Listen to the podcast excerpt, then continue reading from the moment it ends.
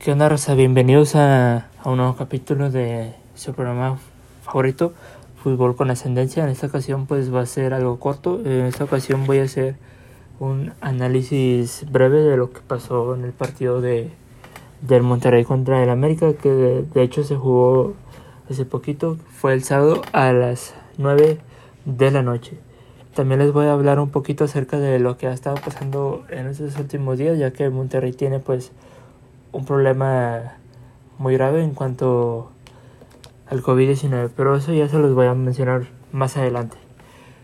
Pues bien, pues comenzamos, pues veremos este año con una ilusión grandísima, pues siempre tratando de ser lo más objetivo posible para poder daros a entender con mis palabras cómo es que yo veo y entiendo el juego del, del Monterrey.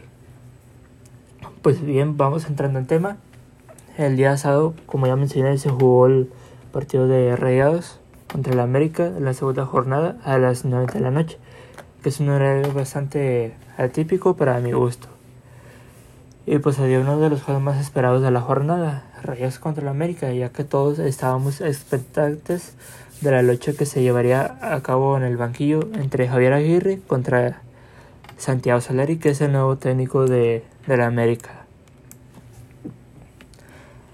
Pues bien, los de la Sultana del Norte en este partido en particular han tenido un cambio muy radical en su estilo de juego, porque en las gestiones anteriores se ejecutaba un juego directo y pues ahora es prácticamente nulo.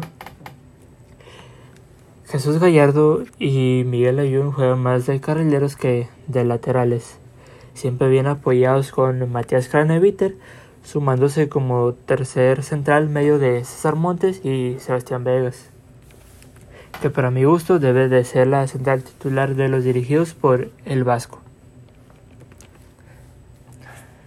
Y pues me alegra que el Monterrey haya ganado, aunque sea por la mínima diferencia, ya que el orden defensivo que tienen es impresionante, ya que mucho tiempo atrás pues sufríamos con los goles en contras. De hecho en los torneos anteriores era casi imposible no anotarle en el arco de, Hugo González, que por cierto en esta temporada es el capitán.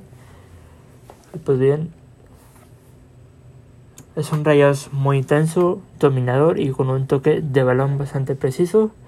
Aunque apenas es la segunda jornada, pues la mano de Javier Aguirre ya se empieza a ver reflejada en el terreno de juego.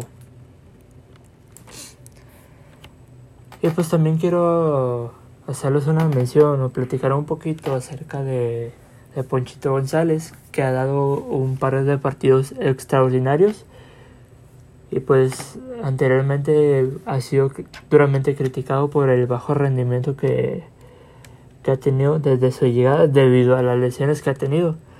Aunque bien, ya lo dije y lo vuelvo a repetir, ese muchacho, mientras las lesiones lo dejen en paz, será un jugador diferente, clave, que tanto necesita el Monterrey entrando muchísimo al área por su lado izquierdo, sumándose de la manera en que lo está haciendo, pues ayuda bastante en la construcción del ataque.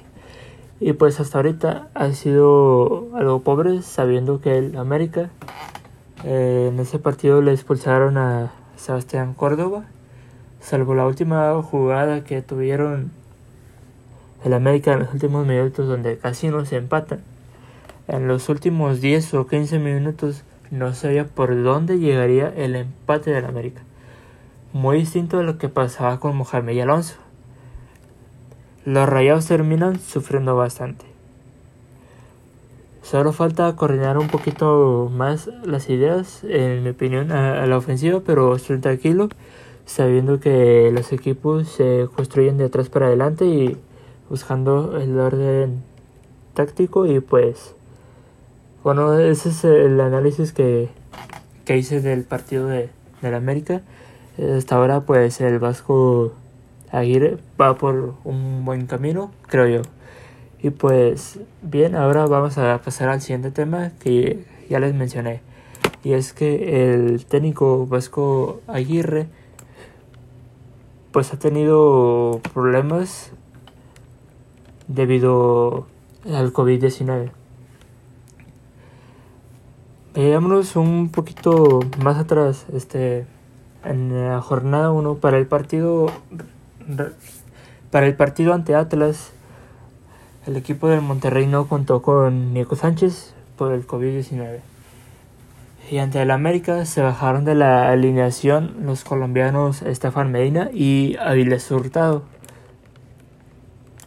El problema para el Vasco ahora es mayúsculo, pues para enfrentar a León, que no creo que se juegue por los casos que se están dando en el equipo, pues el Monterrey no contará con Medina y Avilés y pues se uniría a las bajas Rogelio Funes Mori y Akeloba. Sabemos que Funes Mori presentó síntomas de COVID-19 y pues fue sometido a pruebas médicas.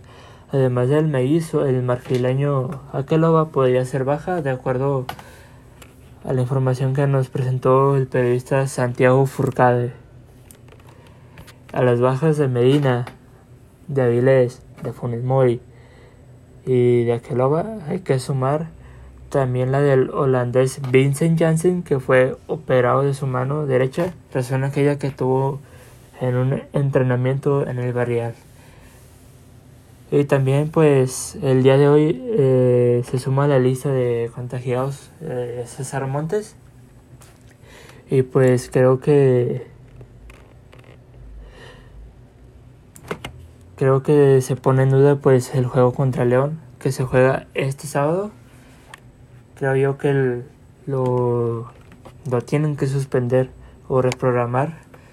Este, y de hecho las pruebas que Rayos tenías programado para la siguiente semana, las pruebas PCR, este, pues las tuvieron que programar para mañana, pues debido a todo esto que, que está pasando en estos días en, en el equipo actual. De hecho, el día de mañana les van a hacer unas pruebas a, todo el equipo. Este. Y pues en caso de que salgan más contagiados, pues definitivamente se tiene que posponer el juego. Y por ahí también yo estaba leyendo en algunas páginas de, de internet que en la sub-20 creo que también hay ocho contagiados. Es un rumor. Eh, y pues esto es lo que les tenía preparado para el día de hoy. Este, y pues esperamos a ver qué a ver qué sale el día de mañana. Esperemos que que no salgan más contagiados, que no creo. Este y pues esto es lo que tenía preparado para el día de hoy. Este, y pues una vez más les doy las gracias por haberme permitido entrar a sus oídos. Este Así que nos vemos a la siguiente.